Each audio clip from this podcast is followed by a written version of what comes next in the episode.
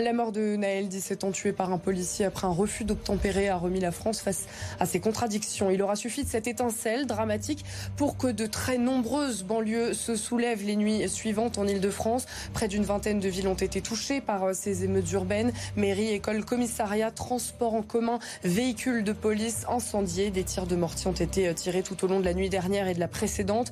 Une colère multifactorielle qui s'est exprimée par euh, une extrême violence à l'égard des services publics. Tous les élus auraient-ils dû appeler au calme plus tôt afin d'épargner euh, des services publics déjà trop rares dans certains quartiers. Et cette colère, pourquoi s'exprime-t-elle aussi violemment Que s'est-il passé depuis 2005 et les émeutes qui avaient suivi la mort de Ziad Bouna pour que rien ne semble avoir changé 18 ans plus tard? Ces questions, nous allons y répondre avec euh, Sophie Taillé-Polian, euh, députée Génération au sein de la NUPES et vice-présidente du groupe écologiste, députée donc de la 11e circonscription du, du Val-de-Marne, et puis Françoise Lecoufle, présidente de l'association des maires du Val-de-Marne marne et maire Les Républicains de Limeil Brévan. Nous entendrons aussi le récit d'un père d'élève qui s'est mobilisé hier soir devant l'école Myriam Makeba à Nanterre afin d'éviter qu'elle ne soit incendiée. Il nous racontera euh, sa soirée et merci à toutes les deux d'être nos invités. On va y aller tout de suite pour Île-de-France Politique.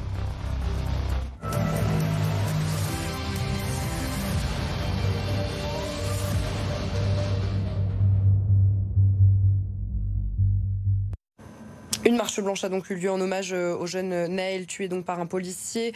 Euh, et cette marche blanche, elle a encore été euh, une zone d'affrontement entre la population et la police. L'hommage aurait-il dû être davantage apaisé pour rendre un, hommage plutôt pacifié à ce jeune homme Effectivement, on peut regretter que à la fin de cette manifestation, les choses se soient dégradées. Et j'entendais le, maire de Nanterre exprimer ses plus profonds regrets à ce sujet évidemment cette, euh, cette violence qui euh, est la sortie d'une colère euh, gigantesque qu'il faut savoir entendre. Elle doit cesser parce qu'en en fait, elle n'apportera aucune, réponse. par contre, je crois que le gouvernement doit, lui prendre la main, faire des propositions pour faire en sorte que les relations entre les citoyens, les citoyennes et les policiers, les forces de l'ordre dans nos villes s'apaisent parce qu'elles sont très dégradées depuis de nombreuses années. Et tout cela, on va évidemment y revenir tout au long de, cette émission. Euh, finalement, euh, Françoise Lecoufle, euh, qu'est-ce que vous avez ressenti quand vous avez vu ces images finalement de, cette issue de la marche blanche? Alors en fait, c'est pas tellement ces images finalement nous maires que nous avons regardées, mais c'est ce qui s'est passé concrètement dans nos villes. Donc depuis toute la nuit et tout ce à quoi nous avons réfléchi en fait pendant cette journée pour que la situation puisse s'apaiser, que nos populations euh, puissent être protégées et que les équipements publics qui leur sont si nécessaires, et notamment aux populations les plus fragiles, puissent être eux aussi protégés. Euh, alors, euh, je voudrais tout d'abord qu'on écoute aussi hein, la, présidente de la région Île-de-France, Valérie Pécresse. Elle est aussi présidente d'Île-de-France Mobilité. Un couvre-feu est imposé de, à partir de 21h dans les transports en commun de surface dans toute la région. On l'écoute.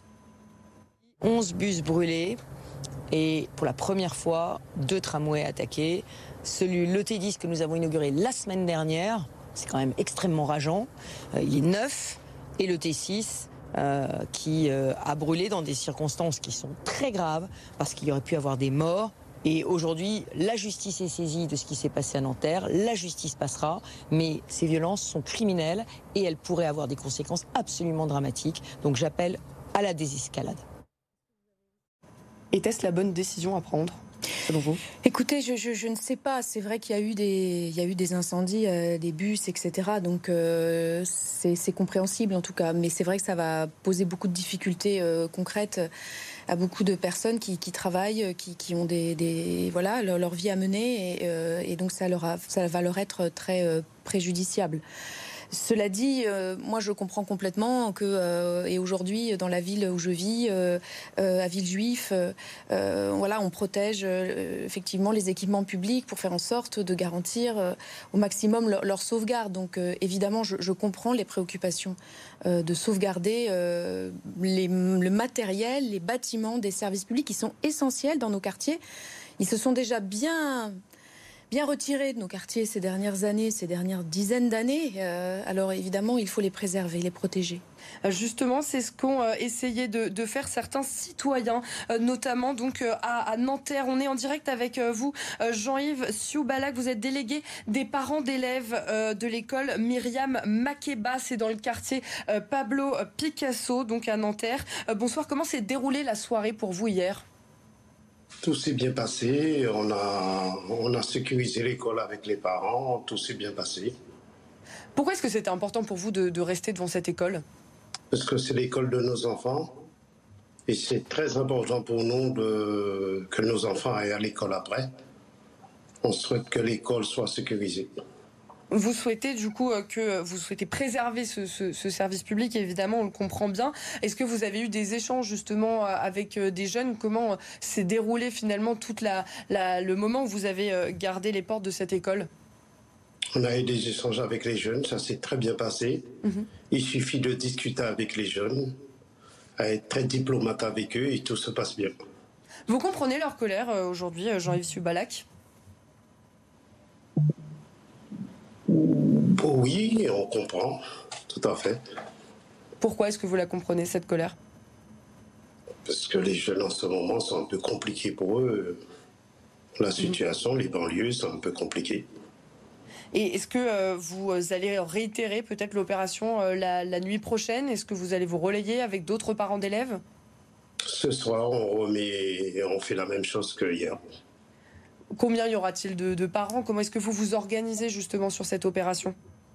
On se met avec les élus et les parents, on est à peu près une vingtaine, une trentaine. Une trentaine, pour éviter justement euh, qu'il y ait euh, une dégradation sur, sur l'école? Oui, pour éviter une dégradation, pour que nos, enfants aillent à l'école au mois de septembre. On est moins à l'ouverture au, mois de septembre, à la rentrée, que notre enfant va à l'école. Nos enfants. En tout cas, vos enfants, ils ont pu aller à l'école aujourd'hui. Tout s'est bien passé pour eux? Exactement, tout s'est bien passé justement parce que vous avez donc euh, gardé euh, euh, cette, les, portes hein, de, cette, de cette école.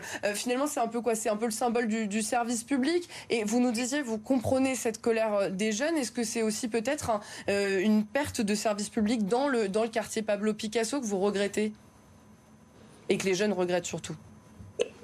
Après, si l'école Makeba, il est à Nanterre Université. Mhm. Du coup, oui, on est en train. Je pense qu'il faut être beaucoup plus diplomate avec les jeunes et les expliquer les choses et ça se passe bien. Bon, merci beaucoup euh, Jean-Yves Soubalak. Vous êtes donc délégué des parents d'élèves hein, d'une école de Nanterre, donc dans le quartier Pablo euh, Picasso. Merci euh, beaucoup d'avoir témoigné. Justement, vous serez donc de nouveau devant cette école Myriam Makeba dans le quartier Pablo Picasso. Françoise Lecoufle, on entendait justement ce, parent d'élèves. Il faut être davantage diplomate. On le voit, il y a un déploiement massif de forces de l'ordre ce soir, 5000 policiers notamment dans la région parisienne. Est-ce que c'est est-ce que c'est pas un message tout répressif qui risque eh bien peut-être de braquer un peu ces, ces, quartiers? Alors, je ne suis pas certaine que ce soit ça que tout le monde va voir, en fait.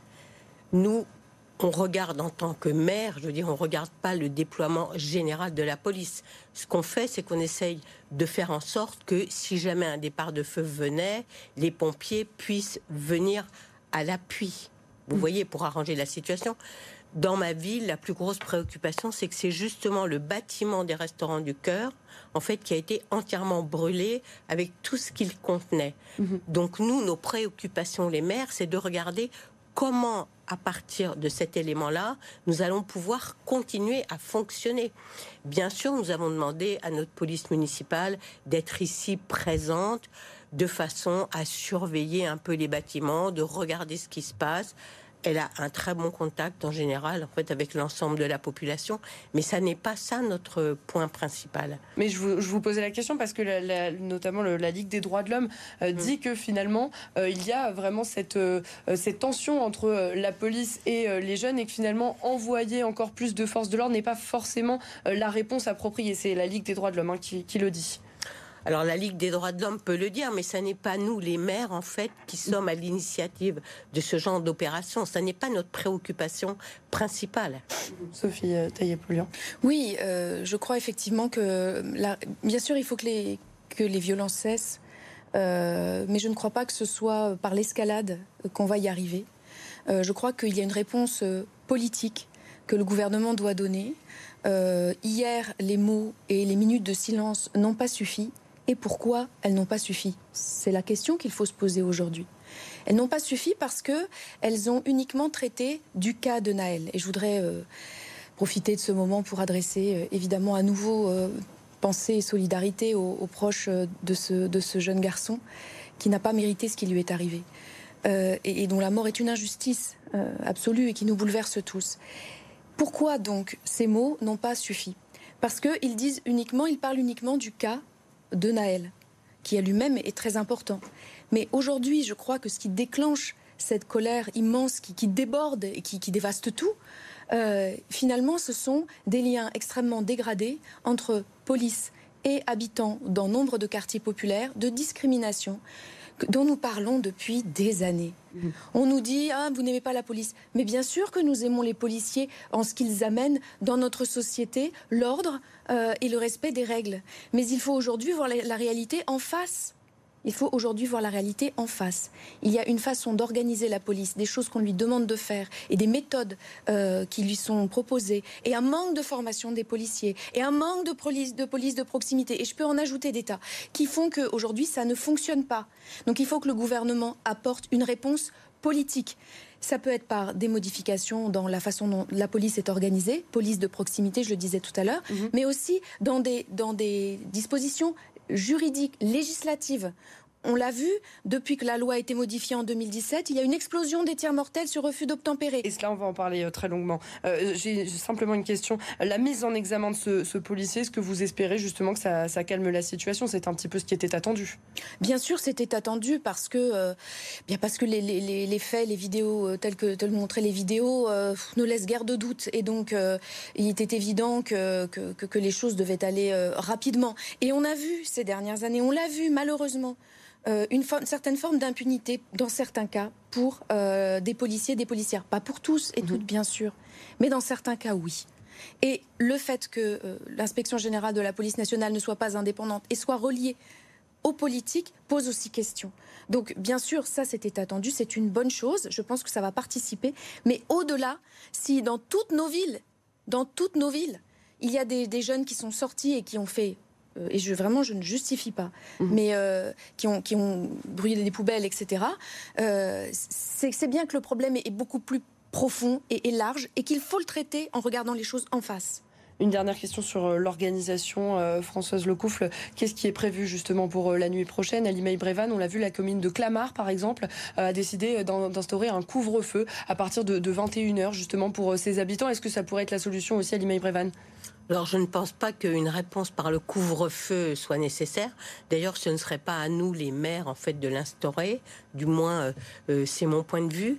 Les, dispositifs ont été pris au long de la journée, en fait, pour éviter qu'un certain nombre euh, d'objets sur la voie publique puissent servir à faire ou des barricades ou des jets de projectiles, que les bâtiments soient correctement fermés. Et puis nous sommes allés, bien évidemment, euh, à l'approche de l'ensemble de nos associations, celles qui sont sur le terrain, pour voir en fait comment elles allaient procéder, comment elles allaient vivre en fait les jours qui viennent.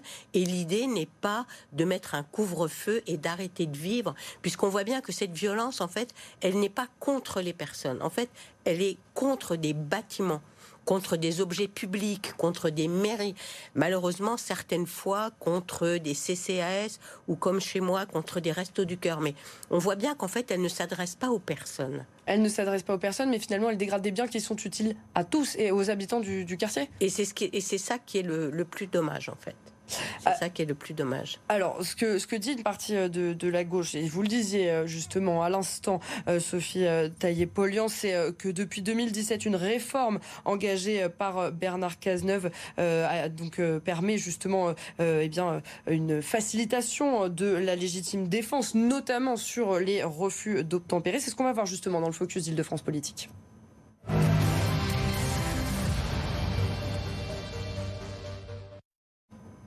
Bonsoir, Garance euh, Amespil. Euh, finalement, à chaque fois, les, mêmes questions. Hein. Quelles sont les, directives données euh, aux forces de l'ordre en cas de refus d'obtempérer? Et que dit la loi précisément? Bonsoir à tous.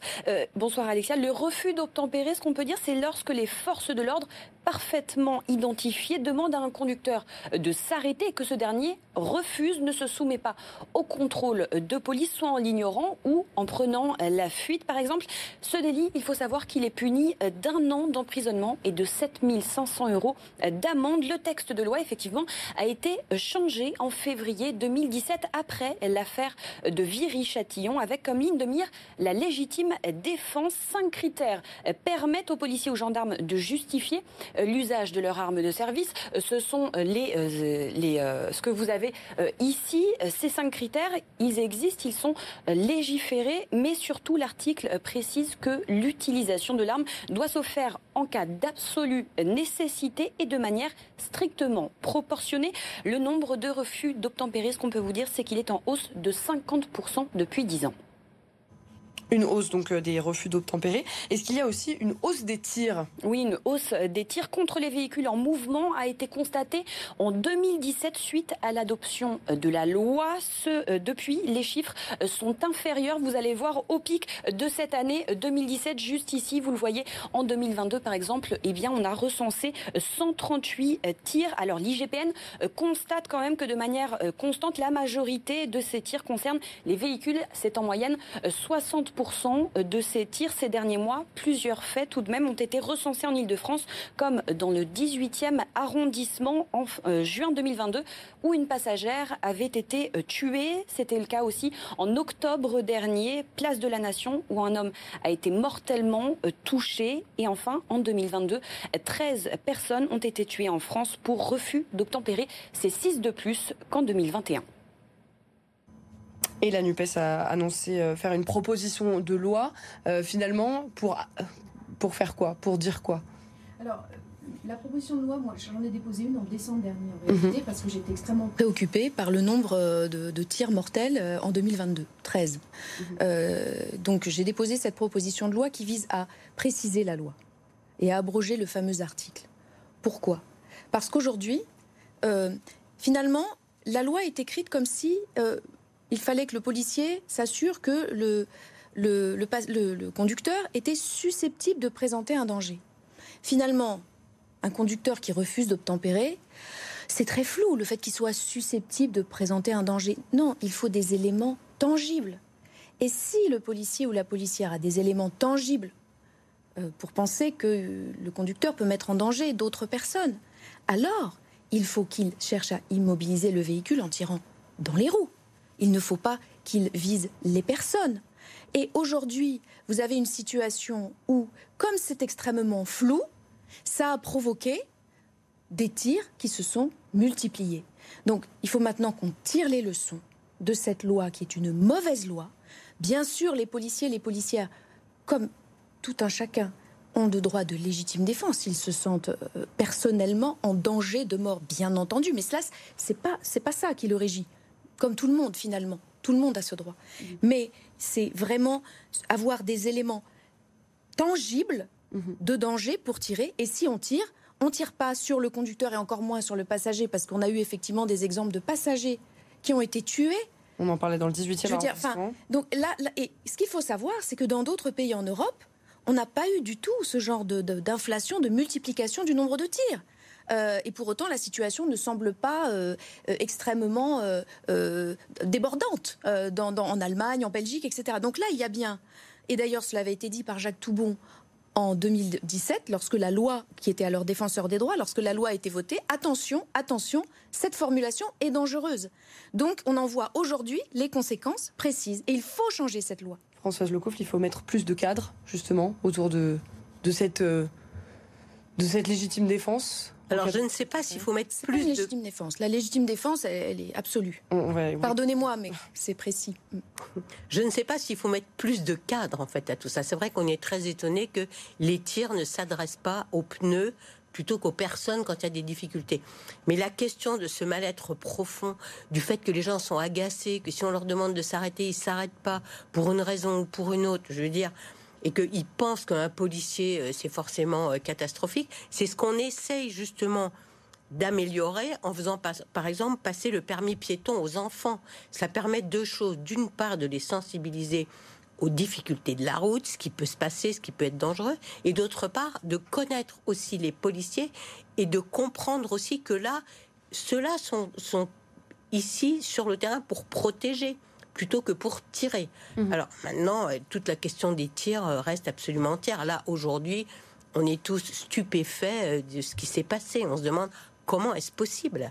Ah, on, parlait euh, de, la justice un petit peu plus tôt euh, dans, certains cas, euh, parce qu'il n'y avait pas de vidéo témoin, parce qu'il n'y avait pas d'enregistrement mmh. de la scène. Certains habitants sont confrontés à une justice, à une, pardon, une violence de la part de, la police et ont pu se sentir peut-être un petit peu mmh. délaissés par la justice. Est-ce que cette colère, vous en tant que maire par exemple, est-ce que vous la ressentez parfois sur le terrain? Alors nous, sur le terrain, euh, nos, policiers municipaux ont des caméras. Mhm. Si vous voulez, ils portent des caméras, donc euh, ils ne peuvent pas. 24 heures sur 24. Elles, fonctionnent, elles se déclenchent en fait dès que euh, dès qu'il se passe quelque chose, donc très très rapidement. Donc on n'est pas confronté, je dirais, ouvertement au fait que la population ne veut pas les voir, ne vient pas tranquillement déposer plainte quand la police nationale vient dans le poste de police municipale. Je veux dire, on ne ressent pas tous les jours, en fait, forcément, cette crispation. Euh, euh, oui, vraiment dans la vie de tous les jours. Non, on la ressent pas forcément. Mais il y, a une colère quand même. Alors la colère, on la voit on l'a aujourd'hui, ces 48 dernières heures, on la ressent cette On la ressent. En même temps, elle vient aussi après trois années quand même extrêmement difficiles, et on ressent pas seulement cette colère des jeunes qu'on voit ces jours-ci, on la ressent quand même beaucoup sur beaucoup de sujets de personnes qui viennent dans nos services faire des demandes, expliciter des difficultés. On ressent souvent des agacements, euh, le fait qu'ils ne veulent pas écouter. Euh, le fait que souvent, c'est vrai, on est un déversoir en fait de, difficultés dites souvent avec colère. C'est vrai. Sophie Taillé-Polian. Oui, je, crois que notre société est à vif, ça c'est sûr, et qu'il y a un sentiment d'injustice euh, qui couvre euh, tant et tant de champs dans notre, dans notre société. Et aujourd'hui, ce dont nous avons besoin dans nos services publics, c'est de personnes, de personnel qui effectivement se sentent soutenus. Moi, je ne dis pas du tout que les policiers ont toujours tort, etc. Euh, pas du tout. Et je sais qu'ils travaillent dans des conditions très difficiles. Mhm. Notamment, il y a l'état de certains commissariats euh, sont absolument indignes. Bon, mais pour autant, il faut mettre l'accent sur la formation, sur comment créer les, conditions du dialogue. Et c'est pour ça que je dis qu'il y a une réponse politique. Le gouvernement a réduit la formation des policiers, des policières. Donc ils ont plus de mal à gérer des situations compliquées. Parce qu'ils en vivent, bien entendu. Et, nul ici, euh, en tout cas certainement ni, ni Madame Lecouf ni moi-même, n'allons dire qu'il n'y a pas de situation difficile vécue par les policiers. Mais il y a aussi euh, des, personnes dans, les, dans, les, dans nos quartiers qui vivent des contrôles réguliers, quotidiens, des discriminations. Elles existent il faut arrêter de se cacher derrière notre petit doigt, parce que sinon on se retrouve dans des situations de crise et c'est l'impasse. Et c'est la violence qui prend le dessus parce qu'on n'a pas su trouver les réponses politiques.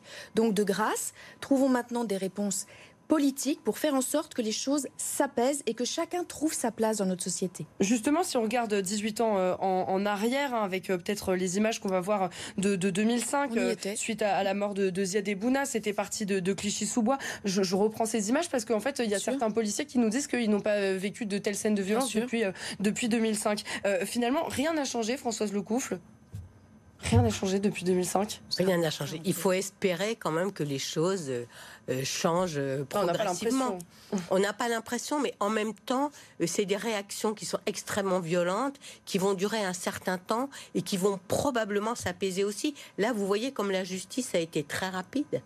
Je veux dire, la mise en détention, elle a été quasi immédiate. Parce qu'il y avait des vidéos témoins, peut-être. Parce qu'il y avait des vidéos témoins. À la fois, en même temps, les vidéos témoins, elles sont aussi à double tranchant. Puisque certaines fois, en fait, je veux dire que ça enflamme encore plus et ça rend encore plus la colère, puisqu'elle est relayée, relayée indéfiniment.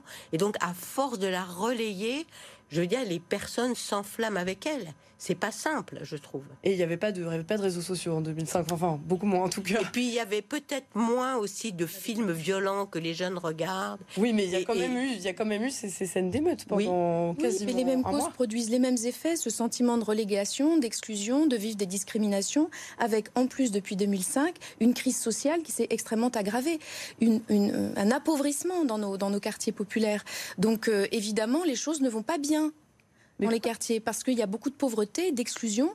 À, cela s'ajoute euh, évidemment euh, de la discrimination, euh, notamment vers des, des personnes racisées. C'est une réalité. Donc maintenant, il faut, il, faut, il faut savoir mettre des politiques en face de ça. Des politiques, ça veut dire retour des services publics, ça veut dire euh, restauration de liens de confiance entre Pardonnez-moi, il y a des médiateurs dans les villes, dans les quartiers, il y a des grands frères des missions locales. Pourquoi est-ce que le dialogue ne se ah bah, fait pas? Les missions locales, pardonnez-moi, le gouvernement est en train de les, de les fragiliser avec son projet de loi. Il les a déjà euh, euh, mises en difficulté sur un certain nombre de choses, même si elles ont des moyens supplémentaires avec la garantie jeune. Mais les, les collectivités, par exemple, et Madame Lecoufle pourra en témoigner, elles rament avec très peu de moyens leurs dotations euh, sont, en baisse et elles ont à subir l'inflation. Elles ont du mal à boucler leur budget. Donc on se dit on va mettre des politiques sociales. Moi je suis élu municipal aussi. C'est difficile, c'est compliqué, il faut faire des choix. On ne peut pas répondre à tous les besoins de, des populations. Je, voudrais d'ailleurs en profiter pour, saluer euh, le travail de tous les maires hein, qui, euh, qui, cette nuit, ont été tous sur le terrain et qui œuvrent au quotidien aussi pour répondre aux besoins des populations, mais sans qu'on leur en donne les moyens toutes, ces questions sont, liées, hein, euh, euh, si, on entend bien euh, Sophie.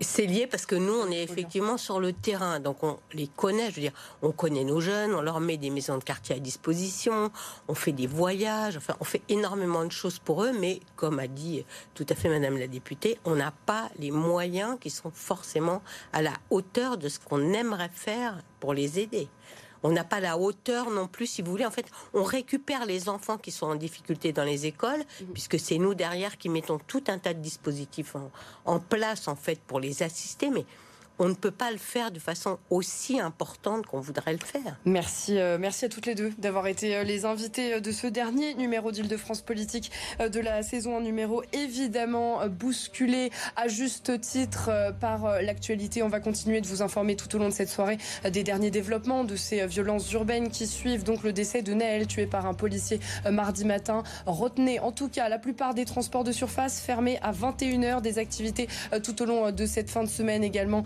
euh, fermée, la ville de Clamart aussi euh, qui met en place un, un couvre-feu. On y revient tout de suite, l'info continue sur BFM Paris de France.